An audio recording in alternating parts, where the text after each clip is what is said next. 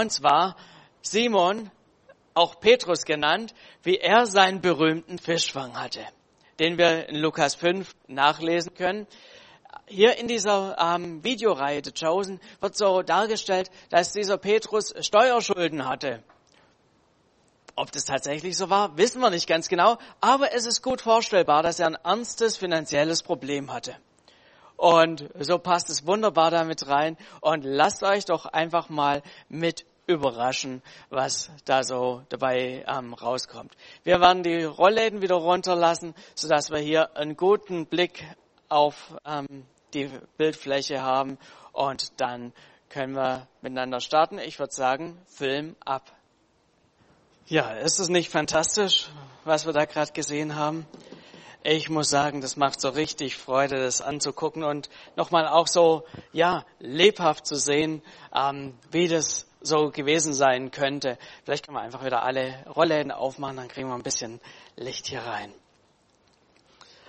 Ja, die heutige Predigt habe ich überschrieben mit Wunder, überraschend anders. Ich glaube, wir alle haben so ein bisschen unsere Vorstellungen, wann wir ein Wunder gebrauchen könnten, wie wir es gerne hätten und was so ganz genau so uns reinlaufen würde, wie so ein Wunder sein könnte und was es verändern soll.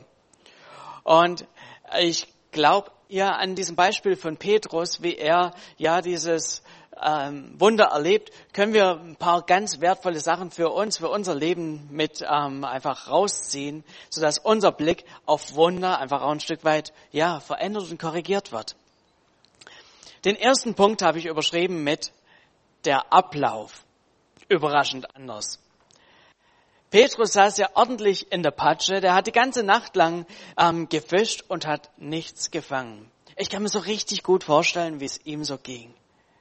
Ich meine, wir, zumindest diejenigen, die jetzt ähm, ähm, irgendwo angestellt sind, die kennen das gar nicht mehr so, dass man einen ganzen Tag lang irgendwas macht und am Abend gar nichts davon hat. Null, 0,0. Ich meine, die allermeisten von uns haben irgendwie ein Angestelltenverhältnis und selbst wenn du acht Stunden am Tag arbeitest und am Ende vom Tag irgendwie dummerweise an dem Tag nichts bei rauskommt, trotzdem kriegst du dein Gehalt. Aber Petrus, der war in einer anderen Situation. Er hat für sich gearbeitet und er lebte von der Hand in den Mund. Und Petrus muss an dieser, dieser Situation müde gewesen sein. Er war wahrscheinlich hungrig, musste wieder die Netze reinigen, um erstmal wieder auf den Stand kommen, zu kommen, wo er vor dem Fischfang war. Er musste noch alles sauber kriegen, musste da die Wasserpflanzen, die sich da drin verfangen haben, wieder rausziehen, sodass er seine Netze wieder einsatzbereit hatte.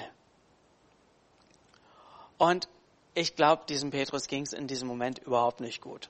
Das ist kein, kein Moment, wo du sagst, yo, richtig gut, sondern er hat dann eine echte, ja, war mal wieder so ein richtig doofer Morgen. Die ganze Nacht lang durchgemacht, gearbeitet und so weiter.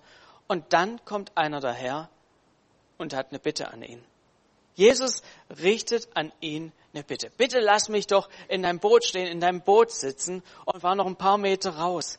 Ich kann mir bestens vorstellen, wie es so diesem Petrus ging. Dass er vielleicht gar keine Lust drauf hatte dass er nach dieser Nacht, wo er so wenig Erfolg hatte, einfach eigentlich nur heim ins Bett wollte. Noch frühstücken unter die warme Dusche und dann ab ins Bett. Aber dann kommt dieser Jesus und hat eine Bitte an ihn. Braucht man sowas in so einer Situation? Dass es dir gerade nicht gut geht und dann kommt noch einer und will was von einem? Aber Petrus lässt sich drauf ein. Er lässt sich drauf ein, dass Jesus in diesem Boot ist und predigen konnte. Er konnte so seine Arbeit nicht richtig weitermachen und er hat dann halt sein Boot zur Verfügung gestellt.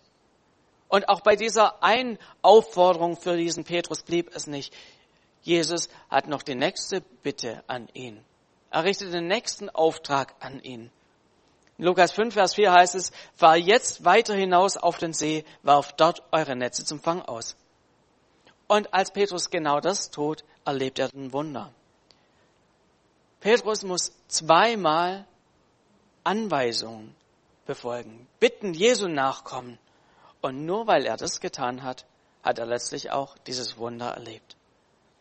Dieses Wunder ist nicht einfach so passiert. Es ist nicht einfach, ja, äh, die sind die ganze Fische irgendwie in sein Boot reingesprungen, als er da eben am Saubermachen war. Nein, er musste gewisse Dinge tun. Es war ein genauer Ablauf dahinter, dass dieses Wunder zustande gekommen ist. Jesus bittet um das Boot. Petrus stellt es zur Verfügung.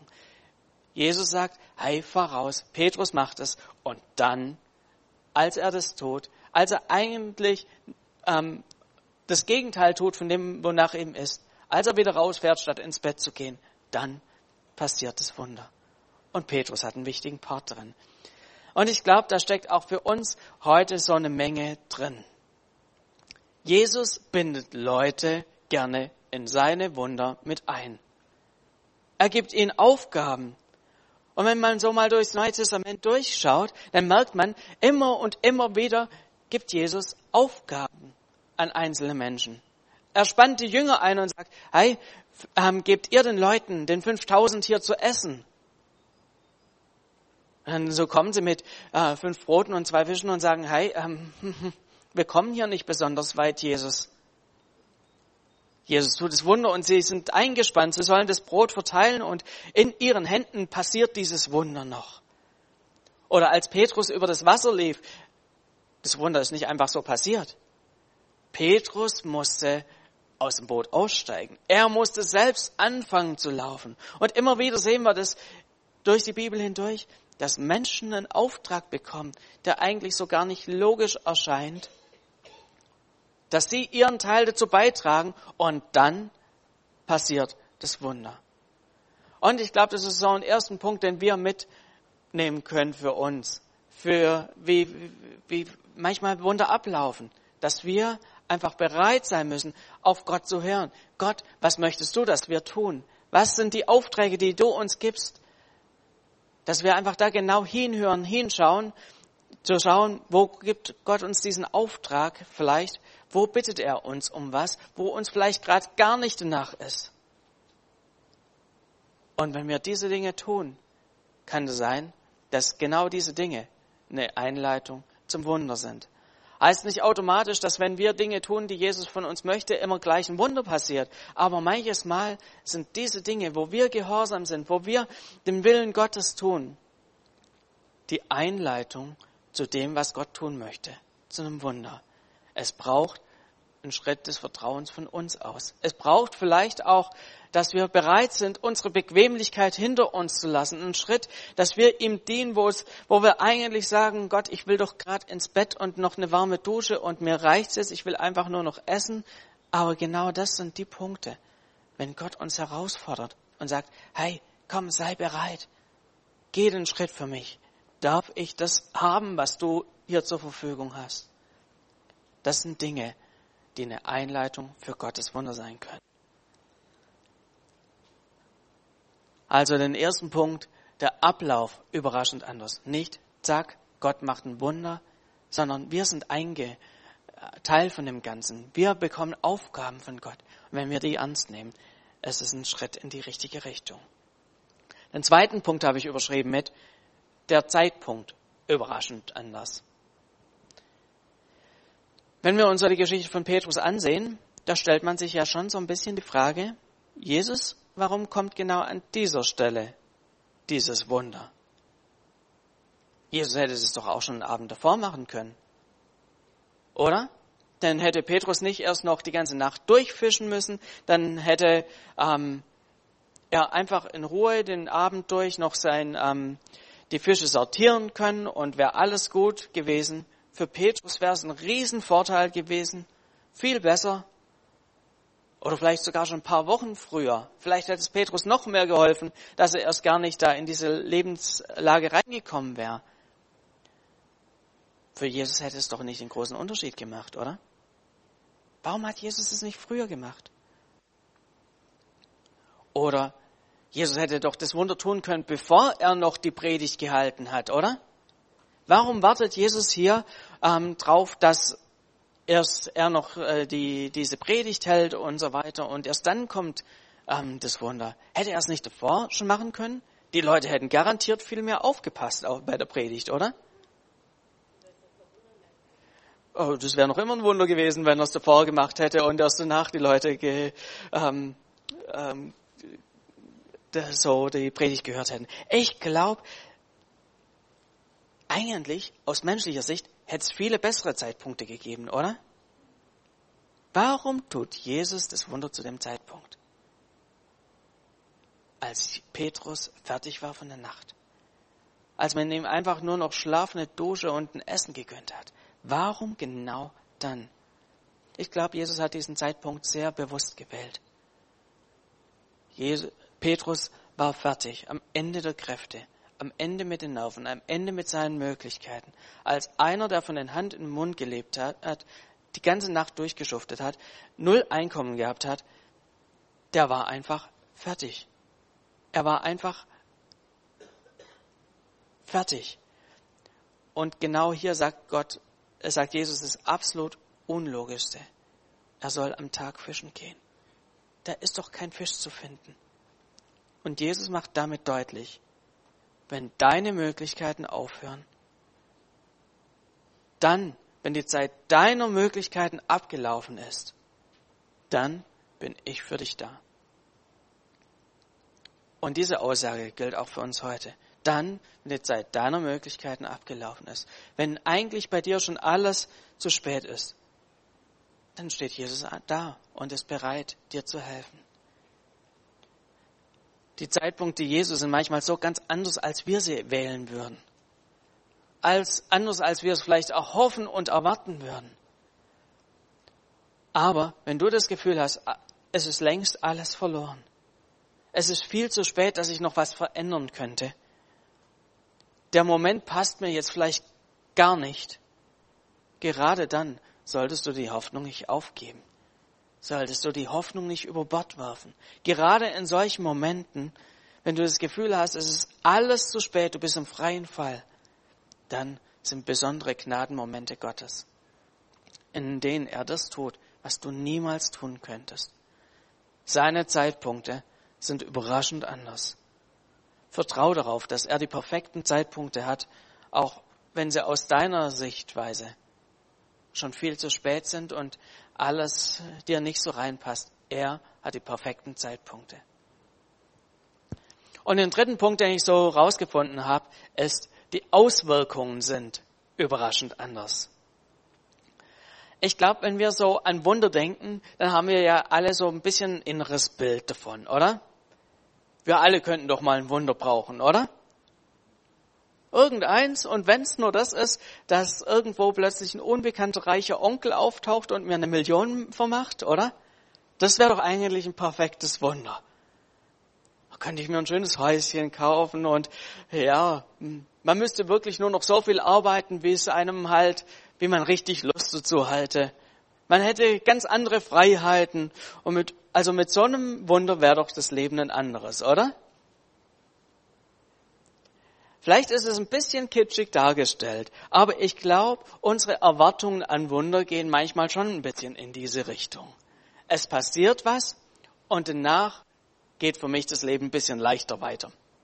Je nachdem, wie groß das Wunder ist, vielleicht auch viel leichter. Aber dieser Punkt hier ist überschrieben, die Auswirkungen überraschend anders. Was sehen wir denn im Leben von Petrus? Was hat sich in seinem Leben geändert?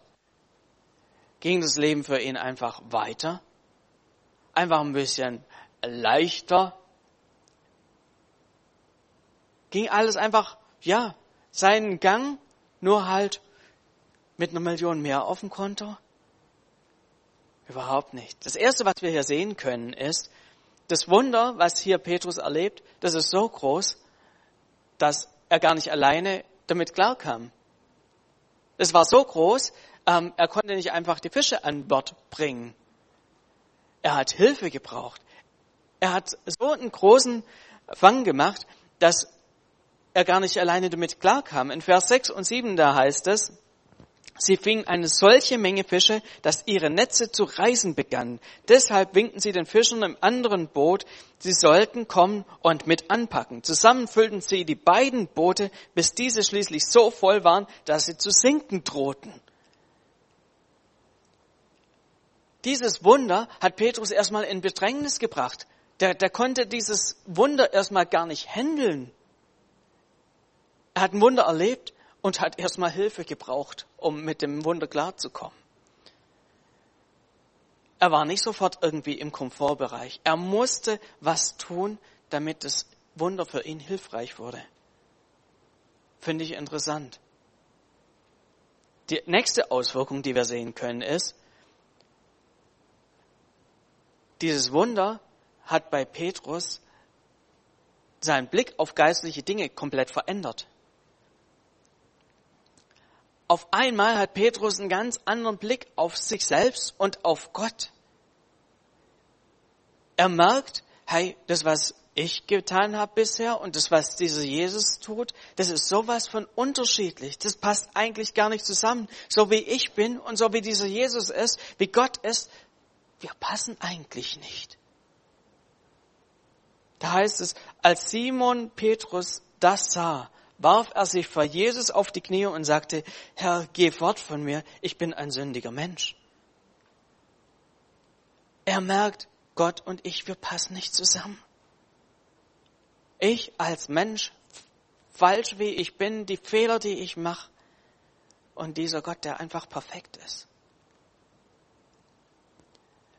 Wunder haben nicht nur das Ziel, dass wir uns vielleicht gut fühlen und jubeln, sie können auch dazu beitragen, dass wir mal einen ganz klaren Spiegel vor uns gehalten bekommen, merken, wer wir eigentlich sind, was wir bisher eigentlich falsch gemacht haben. Aber das Schöne hier ist, was wir hier bei Petrus sehen können, ist, Jesus macht ihn nicht nieder und sagt, du hast recht und hm, tut mir leid, hatte ich ganz vergessen. Ähm, stimmt, hast wirklich recht. Geh mal lieber weg. Nein, das ist ganz das Gegenteil. Jesus erlaubt diesen ehrlichen Blick in den Spiegel und sagt, hey, aber ich will dich trotzdem haben. Er sagt, du brauchst dich nicht zu fürchten. Du bist trotzdem derjenige mit all deinen Fehlern, den ich bei mir haben möchte. Und das gibt ihm neuen Halt. Und ab diesem Moment muss Petrus sich vor Jesus nicht mehr irgendwie verstecken, weil er denkt, ah, ich muss noch irgendwie meine schlechten Seiten irgendwie vor Gott verstecken, äh, weil wenn das rauskommt, dann könnte sein, dass ich nicht mehr im Team bin. Ganz im Gegenteil. Er darf hier ganz ehrlich vor Jesus sein. Das wird durch dieses, ähm, durch dieses Wunder ausgelöst. Aber es passiert noch mehr an Auswirkungen. Die Lebensumstände von Petrus haben sich auf einen Schlag komplett verändert. Auf einmal hat er so einen Riesenfang gehabt, wie er noch nie davor gehabt hat und auch die anderen Jünger noch nie davor hatten. Es heißt auch bei den anderen Jüngern, dass es ihnen so richtig ins Mark fuhr und dass sie richtig gemerkt haben, boah, hier ist was, das ist nicht nur so ein bisschen größer gewesen als sonst. Das war was, was sie noch nie in dieser Art und Weise erlebt haben. Und wisst ihr, was mir so bei den anderen oder bei den ganzen Wundern in der Bibel so mehr und mehr bewusst wurde? Jesus tut genau das, was die Menschen zutiefst brauchen. Er macht nicht nur einfach ein Wunder und die Menschen sind glücklich, sondern die Menschen, die haben ein existenzielles Problem. Und Jesus geht dieses existenzielle Problem an. Bei dem Blinden, was ist sein existenzielles Problem? Einfach, dass er nicht sehen kann. Und Jesus macht den Blinden heil. Der Aussätzige, was ist sein Hauptproblem? Das Hauptproblem ist, dass er mit keinem mehr Kontakt haben kann. Dass er in Quarantäne ist, Dauerquarantäne, nicht mehr rauskommt. Jesus heilt ihn. Bei Besessenen, was ist ihr Hauptproblem? Dass sie ihr Leben nicht mehr unter Kontrolle hatten, dass böse Geister über ihnen waren. Jesus hat sie befreit. Jesus geht immer an das existenziellste Problem ran und heilt an diesem Punkt, ändert an diesem Punkt. Und so kann ich mir sehr, sehr, sehr gut vorstellen, dass auch bei Petrus dieses Fischwunder nicht nur irgendwie ein nettes Wunder war, was ihm halt ein bisschen was gebracht hat, sondern ich glaube, der hat da sein existenziellstes Problem gehabt mit, dass er einfach vorn und hinten mit dem, was er gefangen hat, nicht klargekommen ist. Gut möglich, dass er Steuerschulden hatte oder was auch immer für welche. Und auf einen Schlag wird er übernatürlich versorgt. Was für ein Segen für diesen Mann. Wir wissen, dass er verheiratet war. Äh, die Bibel spricht von seiner Schwiegermutter, also muss er auch eine Frau gehabt haben. Und den Fang, den er gemacht hat, ist eine Grundlage dafür, dass seine Frau ja auch überleben konnte, während Petrus dann mit Jesus weitergezogen ist. Seine Frau war versorgt. Wie gut ist das? Petrus konnte deshalb einfach auch Ja zu Jesus sagen, weil er wusste, hey, mit diesem Fang, ich muss mir keine Sorgen machen, dass meine Frau verhungert. Wie gut, dass Jesus unsere tiefsten Bedürfnisse sieht und genau dort Veränderungen reinbringen möchte. Die letzte Auswirkung, die wir hier bei Petrus noch sehen können, ist, Jesus fordert Petrus dazu auf, folge mir nach. Ich will dich zu einem Menschenfischer machen. Ich will, dass du Menschen für mein Reich gewinnst. Und Petrus muss gar nicht lange überlegen. Er weiß, seine Frau ist versorgt. Er sieht Dinge, die er davor, zuvor noch nie gesehen hat, die ihn überzeugt haben. Und er sagt auf der Stelle Ja. Und hier sehen wir, was das Ziel Jesu auch ist mit diesem Wunder. Er will, dass Petrus in eine Nachfolge reinkommt. Dass Petrus bereit ist, diesem Jesus nachzufolgen. Das Leben von Petrus wird dadurch jetzt hier durch dieses Wunder nicht nur ein bisschen einfacher, ein bisschen komfortabler, ein bisschen angenehmer, halt so mal endlich mal ordentlich was auf dem Konto, sondern dieses Wunder hat sein Leben komplett umgekrempelt. Es hat sich komplett verändert, wie er sich sieht, wie er ähm, Gott sieht, wie er hat, es hat sein ganzes Leben verändert. Diese, über, diese Auswirkungen auf das Leben von Petrus waren überraschend anders. Sie sind viel mehr als nur, wenn, wenn Gott Wunder tut, sind sie viel mehr als nur so ein bisschen paar Tropfen Wellness für die Seele so irgendwie. Wenn Gott ein Wunder tut, ist das eine kraftvolle Sache, die ein ganzes Leben verändern kann und will. Ich darf das Lobpreisteam schon mal nach oben bitten. Wir alle haben so unsere Vorstellungen, wie Wunder sind. Haben vielleicht so unsere Gedanken, wann ein richtiger Zeitpunkt wäre, wie das aussehen soll, was Auswirkungen sein könnten. Aber ich möchte euch einfach ermutigen und sagen, hey, Gott will so viel mehr tun, als das, was wir uns vielleicht wünschen. Er will dich in sein Vorhaben mit einbinden. Er will, dass du ein Teil von seinen Wundern bist. Öffne deine Augen, wo er dir vielleicht eine Aufgabe gibt, wo er ja, möchte, dass du vielleicht ihm was entgegenbringst. Es könnte sein, dass genau das die Einleitung für ein Wunder ist. Seine Abläufe sind überraschend anders, aber sie sind perfekt für dich. Auch der Zeitpunkt, er ist da in deiner Not. Er kennt dein, den perfekten Zeitpunkt, auch wenn du denkst, hi, der, der, der Zeitpunkt, der ist schon längst gewesen. Seine Zeitpunkte sind überraschend anders.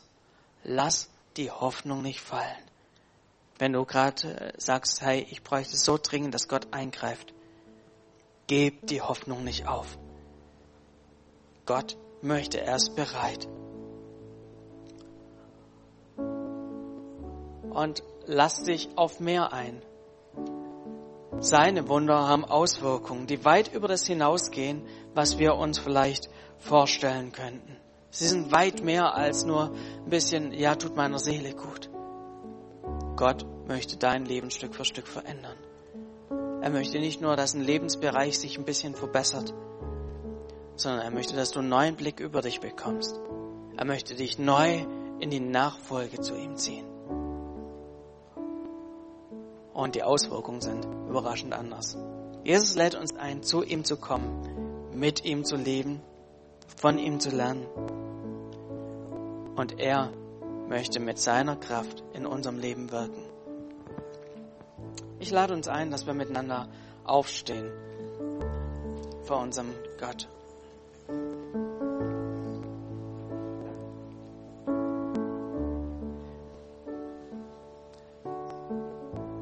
Jesus, ich danke dir für diese Geschichte, die wir in der Bibel überliefert bekommen haben, was du getan hast.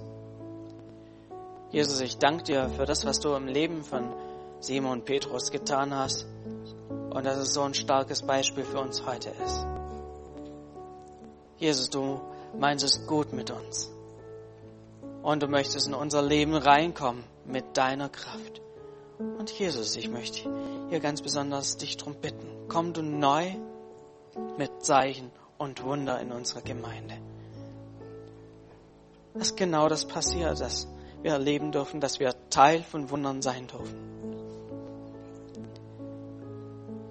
Jesus, du hast einen perfekten Zeitpunkt. Wir wollen dir neu Vertrauen entgegenbringen. Und Jesus, wir wollen einfach zulassen, was du in unserem Leben wirken möchtest.